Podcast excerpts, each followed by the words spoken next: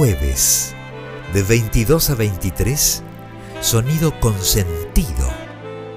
Un programa orientado a chicos y chicas interesados en la música, la tecnología, la literatura y mucho más. Idea y conducción, Luciano Greenberg. Hola, bienvenidos a una nueva emisión de Sonido con Sentido, un programa que no sería posible sin la ayuda de Radio Nacional Clásica, de Martín Woolwich, de Raquel Gorosito, de Andrea Merenson y de todos ustedes que están del otro lado escuchando el programa.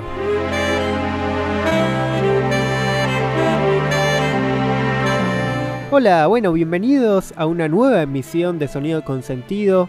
El día de hoy tenemos un programa realmente peculiar, ya que vamos a seguir hablando de un tema que tocamos hace varias semanas. Estoy hablando del instrumento Theremin, un instrumento que de por sí ya es muy peculiar, ya que se controla sin contacto físico alguno y que lleva el nombre de su inventor, León Theremin, del cual hablamos hace unas semanas y que tiene unas historias realmente increíbles y varios inventos muy poco conocidos que también son increíbles. Así que vayan a escuchar ya ese programa que está subido en Spotify, en el podcast de Sonido con Sentido. Pero el día de hoy no nos vamos a centrar tanto en este instrumento, aunque sí que se cruza en el camino con otros instrumentos que vamos a tener el día de hoy. Estoy hablando del Moog y de su creador, Robert Arthur Moog, que también conoció a León Theremin. Así que vamos a ir viendo cómo estos instrumentos electrónicos van cruzando sus caminos y cómo van creando nuevas músicas que podríamos decir que es música electrónica, pero realmente en todos los géneros han revolucionado un poco la música, tanto en el rock como en el pop, como en la música clásica, como en el jazz. Así que vamos a ir escuchando un poco de todos estos géneros y cómo el Moog especialmente y el Theremin ha impactado en la creación de estas obras. Vamos a estar escuchando, como digo, música de todo tipo el día de hoy.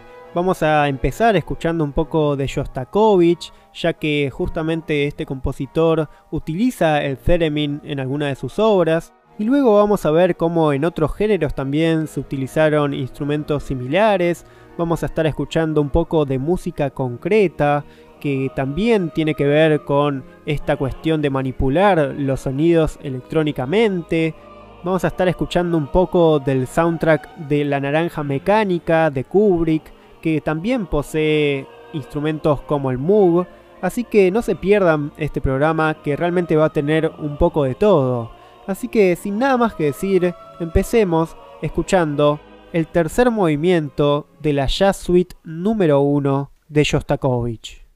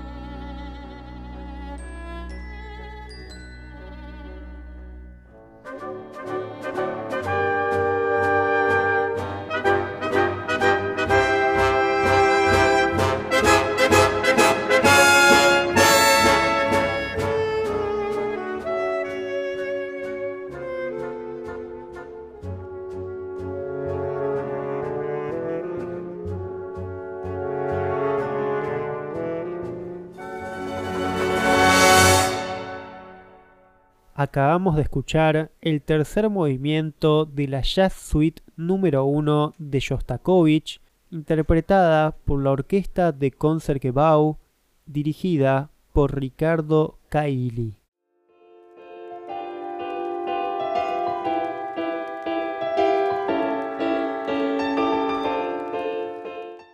Sonido Consentido los invita a escribirles a través de su mail consentido.clásica.gmail.com y a enterarse de las novedades en sus redes. Twitter arroba s-consentido. Instagram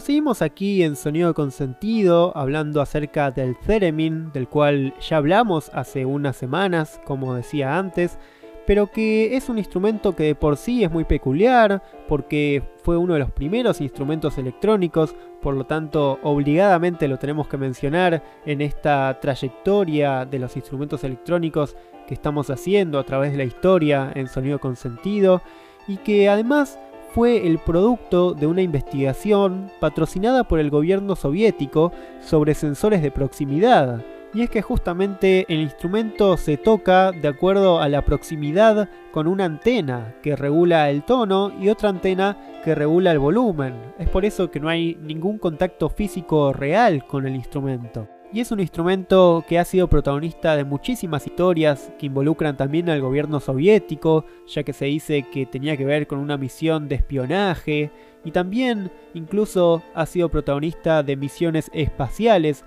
para que extraterrestres escuchen música interpretada con este peculiar instrumento. Y escuchábamos recién a Shostakovich porque justamente él utilizó el theremin en una banda sonora que compuso. Estoy hablando de la banda sonora de la película Odna, que significa solo, y la película se estrenó el 10 de octubre de 1931 en el Splendid Palace de Leningrado y fue extremadamente popular y se mostró en el extranjero y en toda Rusia, y esta película soviética tiene una partitura orquestal completa por Shostakovich, la cual, en el momento de la película, en la cual una tormenta de nieve crece y crece y se abalanza sobre la protagonista, Shostakovich decide retratar esta escena de la película con el theremin. Así que escuchemos este fragmento de la banda sonora de Odna.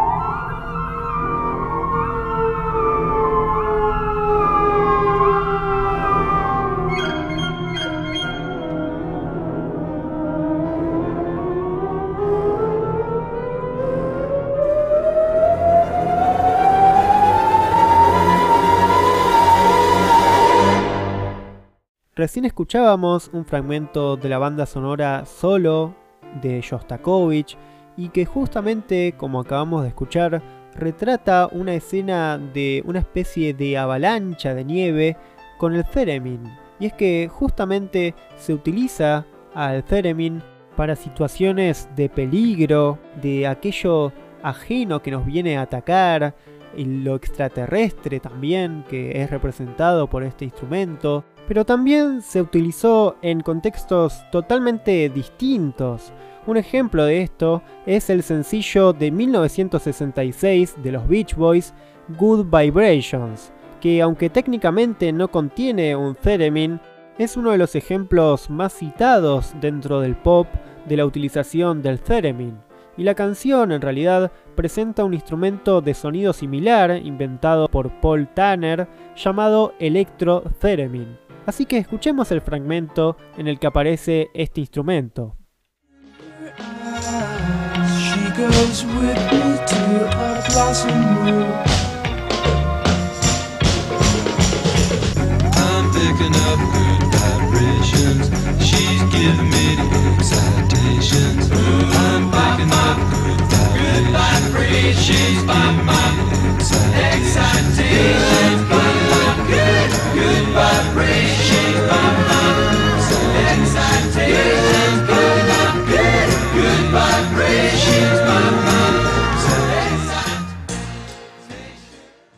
Bueno, no sé si llegaron a escuchar que en el fondo de la canción suena un theremin en esta parte, que se repite varias veces en la canción, y también al final de la canción se vuelve a escuchar el theremin.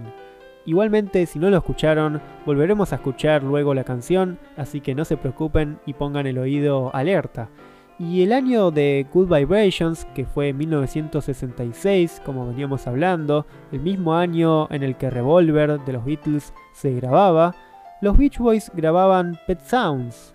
En medio de los cambios sociales, los Beach Boys grabaron también Good Vibrations, que les llevaría no solo tiempo, sino pasar por cuatro estudios de grabación diferentes, y que cuando terminaron de grabar se dieron cuenta que tenían más de 90 horas de material grabado.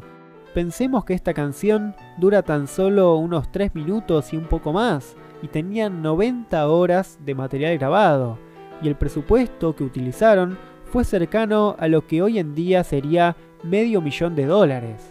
Derek Taylor, el manager de la banda, dijo que la canción es una sinfonía de bolsillo, no solo por todo el trabajo que tuvo detrás, sino por los distintos instrumentos utilizados, la densidad musical de la misma, y este tipo de sinfonías de bolsillo serían luego replicadas por los Beatles, por Queen, por Pink Floyd y tantos grupos más.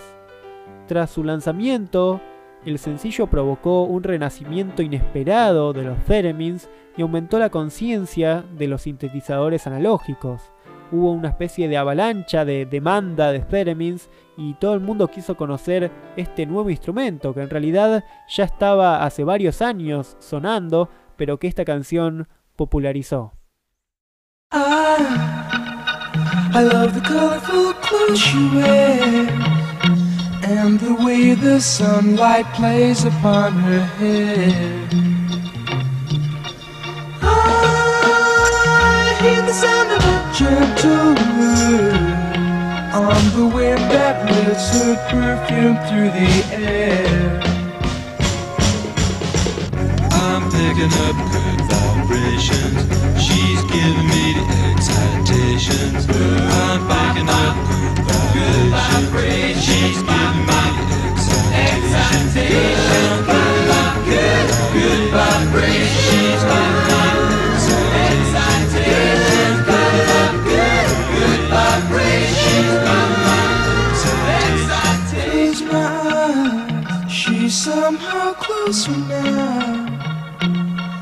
softly smile, I know she must be kind.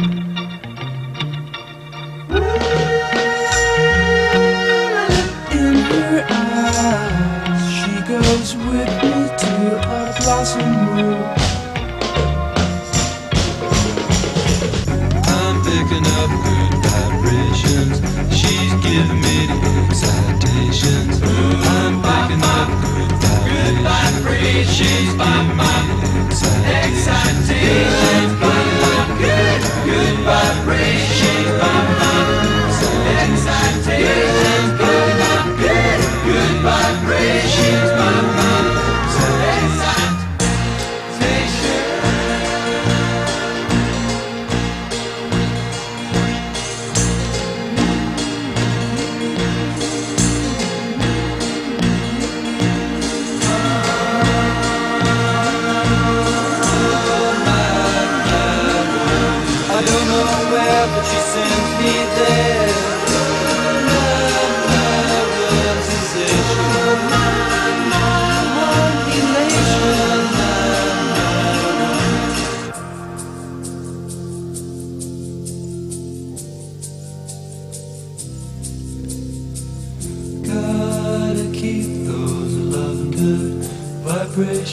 are happening with her. Gotta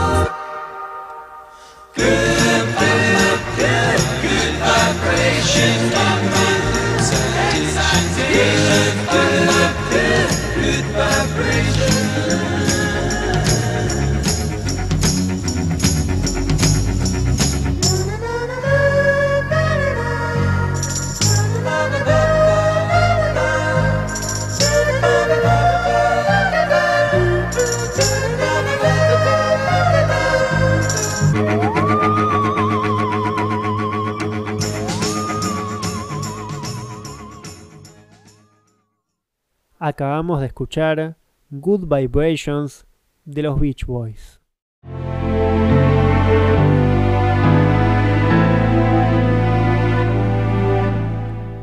Bueno, recién escuchábamos Good Vibrations de los Beach Boys, en donde veíamos otro ejemplo de la utilización del theremin y que ahora en la historia que estamos contando se cruza con la historia del Moog, del famoso Mini Moog, uno de los sintetizadores más famosos de la historia.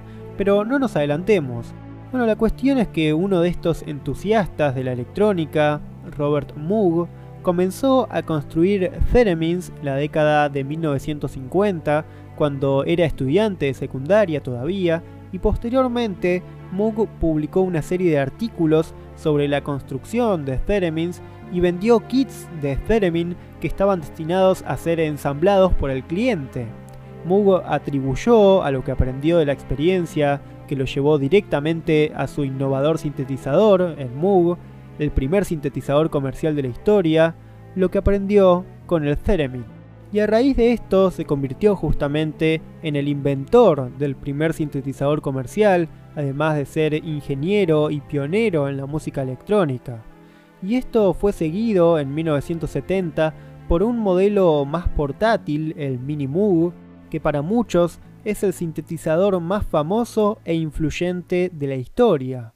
Moog creó conceptos fundamentales de sintetizador como la rueda de tono, la modularidad, la generación de envolventes, el control de voltaje, y se le atribuye el mérito de ayudar a llevar los sintetizadores a una audiencia más amplia e influir en el desarrollo de la música popular. Su única patente estaba en el diseño de su filtro, y los comentaristas han especulado que se habría vuelto extremadamente rico, si no millonario, si hubiera patentado sus otras innovaciones, pero que su disponibilidad en el dominio público ayudó a que floreciera la industria de los sintetizadores. Es decir, que en vez de volverse rico en pos del invento que había creado, prefirió que esto se popularice mucho más rápido, haciendo que esté en el dominio público.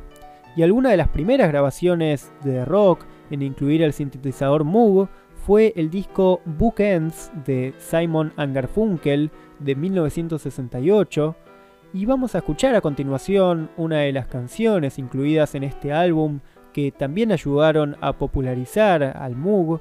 Incluso el propio Robert Moog ayudó en la creación de este álbum de Simon Garfunkel.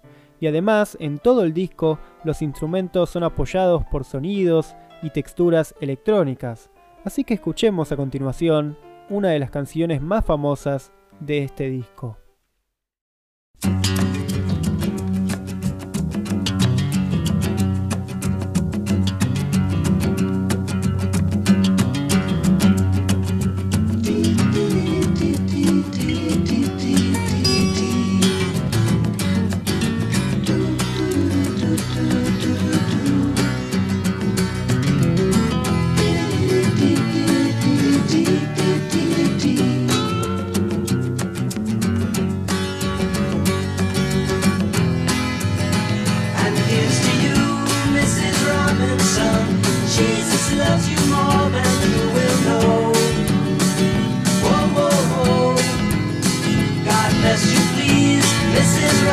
sun. Heaven holds a place for those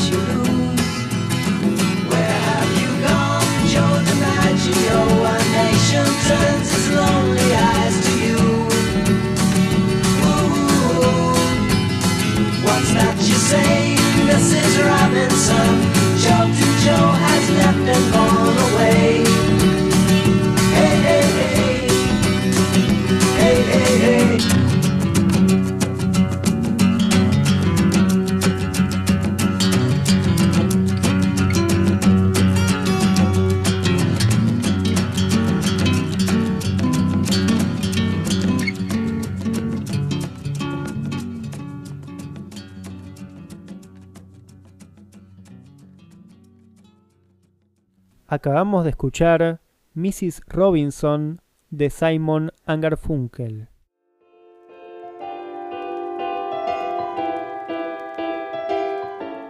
Bueno, siguiendo con lo que veníamos hablando acerca de Robert Moog y su invento, el Moog y posteriormente el Mini Moog, antes de él, los estudios de música electrónica generalmente tenían varios osciladores, filtros y otros dispositivos para generar y manipular el sonido electrónico.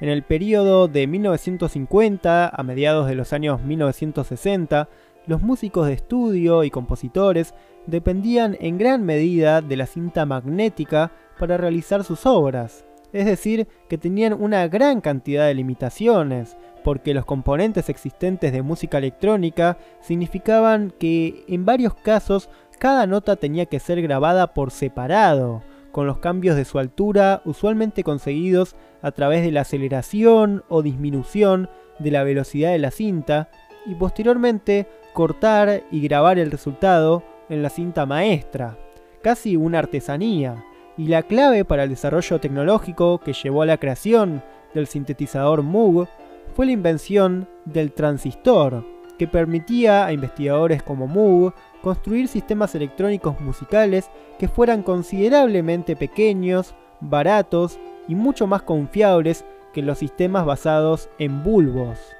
Volviendo a Simon y Garfunkel, y como muestra de lo que sucedía en la música de la época, todavía elementos electrónicos, instrumentos como el Moog, contrastaban con guitarras acústicas, con orquestas de cuerdas, y es justamente esta etapa en la que se empieza a incorporar elementos de música electrónica cuando se da que Simon y Garfunkel sacan el disco Book Ends que escuchábamos anteriormente, que cuenta con uno de los primeros usos del Moog, pero que también tenía dentro del repertorio canciones como la siguiente.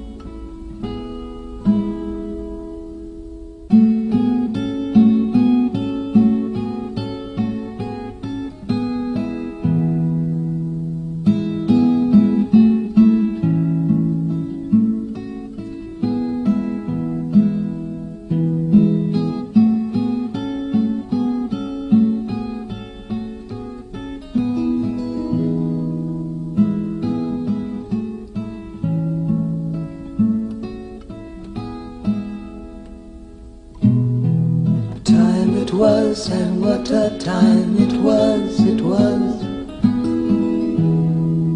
A time of innocence, a time of confidences. Long ago it must be, I have a photograph. Preserve your memories, they're all that's left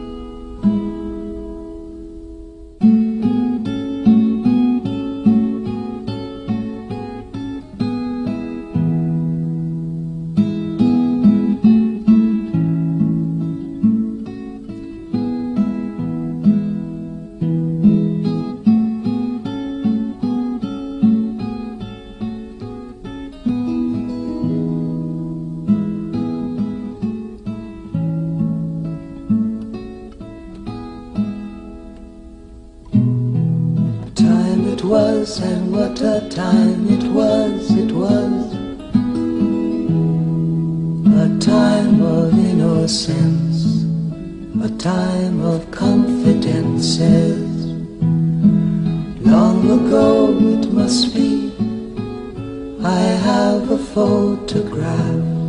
Preserve your memories, they're all that's left you.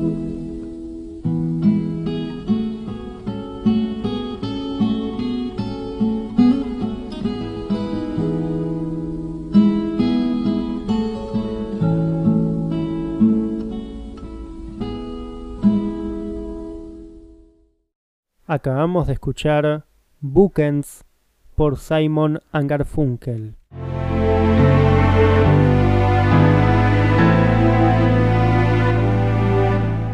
Bueno, siguiendo con la trayectoria del Moog y del resto de los instrumentos electrónicos más importantes y relevantes en la historia musical, los primeros sistemas modulares personalizados Moog fueron construidos durante 1965 presentados en el taller de verano en la fábrica Moog en Nueva York, culminando con el concierto de música electrónica y música concreta en la tarde del 28 de agosto. Ahora, ¿qué es la música concreta? se preguntarán. Bueno, es un género musical cuyos fundamentos teóricos, estéticos, fueron originados por Pierre Schaeffer en los estudios de la radiodifusión francesa en 1929. La idea principal de este género musical es separar sonidos y manipularlos, cortándolos, pegándolos, superponiéndolos y combinando con otros sonidos. Es por eso que a la música concreta también se la llamó música de sonidos fijados, ya que tiene que ver con fijar el sonido en un soporte, como la cinta de cassette o un archivo o un CD, y así se podían crear músicas en donde el sonido de una puerta abriéndose podía ser la melodía principal o unas monedas cayendo. El compositor y teórico francés Pierre Schaeffer está reconocido como el originador de la llamada música concreta gracias a cinco trabajos para fonógrafo conocidos como cinco estudios sobre ruidos. Pero el desarrollo de la música concreta fue facilitado por el surgimiento de la nueva tecnología musical en la Europa posterior a las grandes guerras. Así que escuchemos un poco de la música compuesta por Pierre Schaeffer.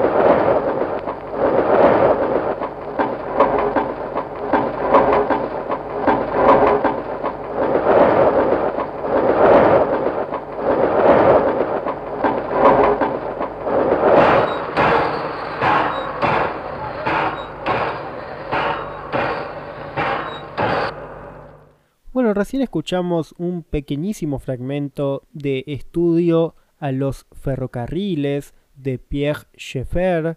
Y bueno, volviendo a esta cuestión de la música concreta, con el tiempo los compositores de este género fueron hablando acerca del concepto de música acusmática, un término que Schaeffer había tomado prestado de Pitágoras y que lo definía como que se refiere a un sonido que uno oye sin observar las causas tras el mismo.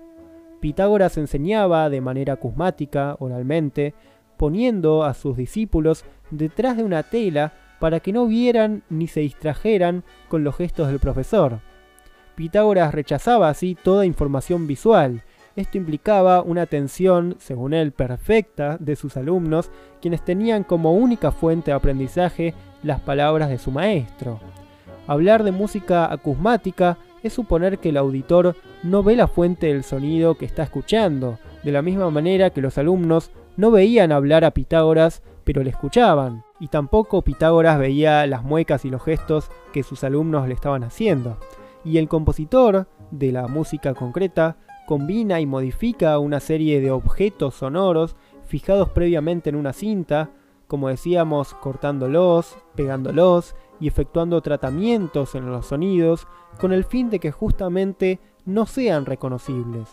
Por ejemplo, un sonido de una campana que haya sido cortado en sus primeras décimas de segundo no se va a reconocer como un sonido proveniente de una campana. Será para el oyente el sonido de un objeto desconocido, un objeto tras la tela de Pitágoras.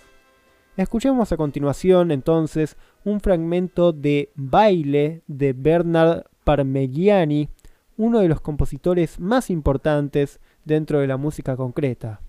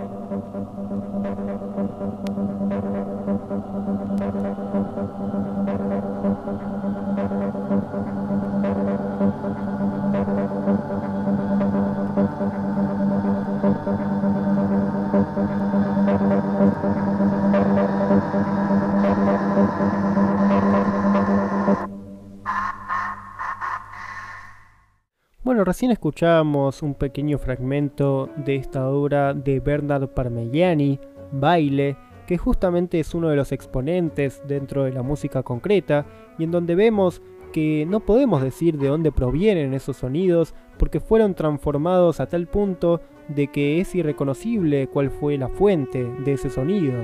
Y esto me parece muy interesante porque creo que de aquí nace de alguna forma el sampleo, que es justamente tomar un sonido grabado en cualquier soporte y reutilizarlo dentro de otro contexto musical. Y también la idea de tomar grabaciones y modificarlas al punto de ser irreconocibles o ponerlas en un contexto en donde puedan ser los instrumentos de una música, son ideas que por ejemplo los Beatles tomaron para Revolution 9 del álbum blanco. Escuchemos un fragmento de esto último. Number nine, number nine, number nine, number nine, number nine, number nine, number nine, number nine, number nine, number nine, number nine, number nine, number nine, number nine, number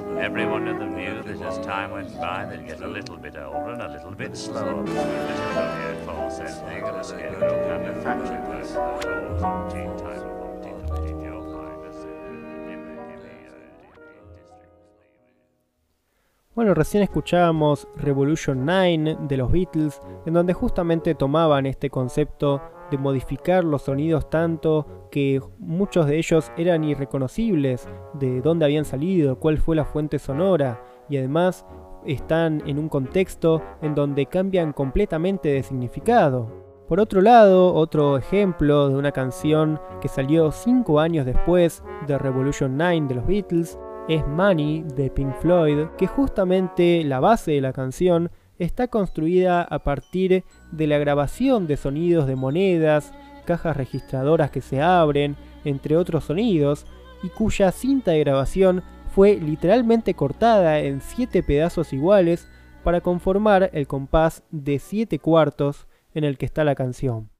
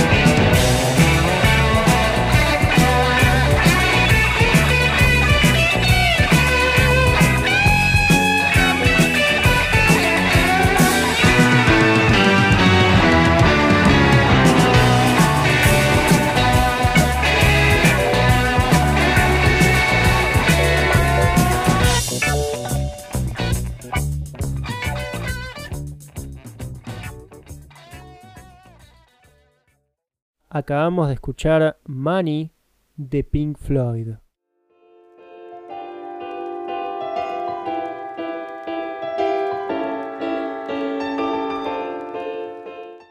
Sonido Consentido los invita a escribirles a través de su mail consentido.clásica.gmail.com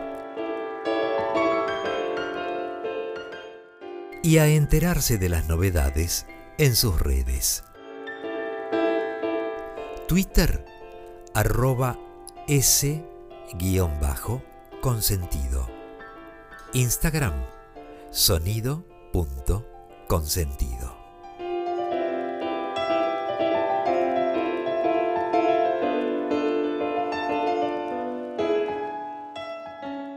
Bueno, seguimos con el tema de la utilización del Moog y los instrumentos electrónicos en distintos géneros musicales, y es que también dentro de la música clásica se utilizó el Moog. El éxito comercial de esto fue logrado a través de la ingeniera de sonido y compositora de Nueva York, Wendy Carlos, quien en conjunto con la productora y colaboradora Rachel Elkind fueron responsables de introducir el sintetizador Moog al público general y demostrar su extraordinaria capacidad musical. Wendy Carlos trabajó estrechamente con Robert Moog en 1967, el creador del Moog, sugiriendo varias mejoras y refinamientos a sus módulos y durante 1967 Wendy Carlos compuso, realizó y produjo sonidos y música electrónica para una grabación de demostración de la compañía Moog. Luego compró un gran número de sistemas modulares Moog en 1968 y construyó una grabadora de 8 pistas a partir del equipo del estudio. Carlos y Elkind comenzaron a grabar una selección de composiciones instrumentales de Johann Sebastian Bach realizadas en sintetizador Moog con cada pieza grabada a la vez en cinta. El álbum resultante fue lanzado a finales de 1968 bajo el nombre de Switch On Bach. Rápidamente capturó la imaginación del público, convirtiéndose en uno de los discos de música clásica más vendidos en aquel momento y permitiendo a Carlos conseguir tres premios Grammy. Escuchemos entonces la invención en re menor de Bach, interpretada por Wendy Carlos en el Moog en 1968.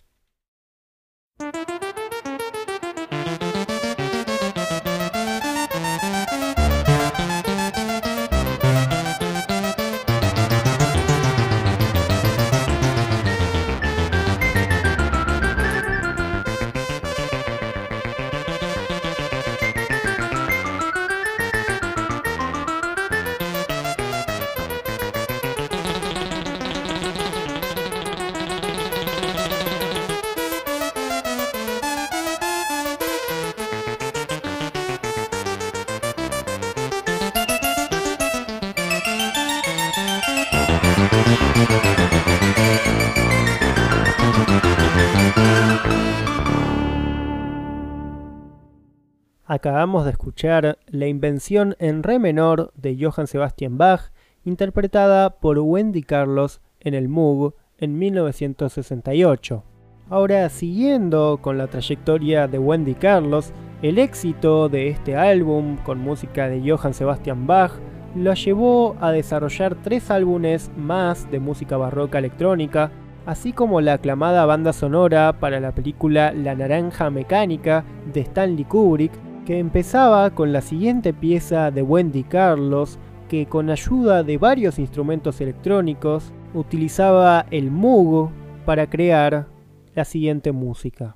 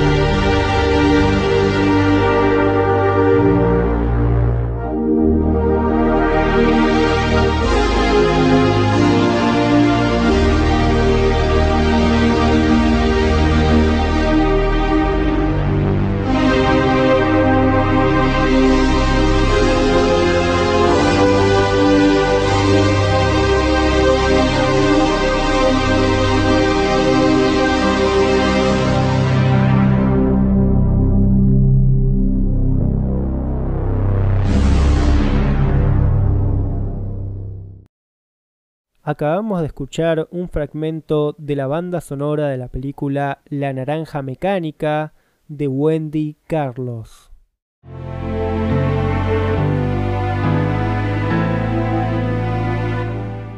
Bueno, recién escuchábamos un fragmento de la banda sonora de La Naranja Mecánica por Wendy Carlos, que como dijimos tiene como protagonista el Moog, entre otros instrumentos electrónicos.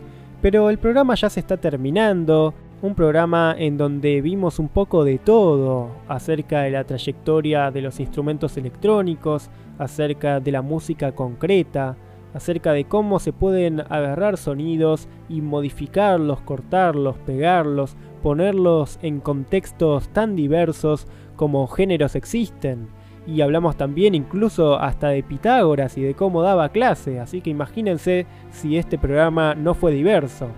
Nuevamente les recomiendo que escuchen los programas que hemos realizado hasta el día de hoy de Sonido con Sentido, que se encuentran en su gran mayoría en Spotify, en Sonido con Sentido, si buscan el podcast, vamos subiendo programa a programa que sale semana a semana. Por otro lado, les recomiendo que escuchen el programa Clásicos Desatados los miércoles a las 12 del mediodía y los sábados a las 11 de la mañana, aquí por Radio Nacional Clásica, conducido por Jessica Feinsold. Por otro lado, quiero agradecer nuevamente a Radio Nacional Clásica, a Raquel Gorosito, a Martin Woolwich, a Andrea Merenson y nuevamente quiero invitar a todos ustedes a que nos escriban lo que les pareció este programa, sus comentarios, sus datos acerca del Moog, acerca de este tipo de instrumentos y acerca de este tipo de músicas en donde se utilizan muchos instrumentos electrónicos. Pueden contarnos qué músicas faltaron en este programa, qué historias faltaron y que les gustaría que contemos en programas próximos. Así que sin nada más que decir, les mando un gran abrazo y nos vemos la próxima semana.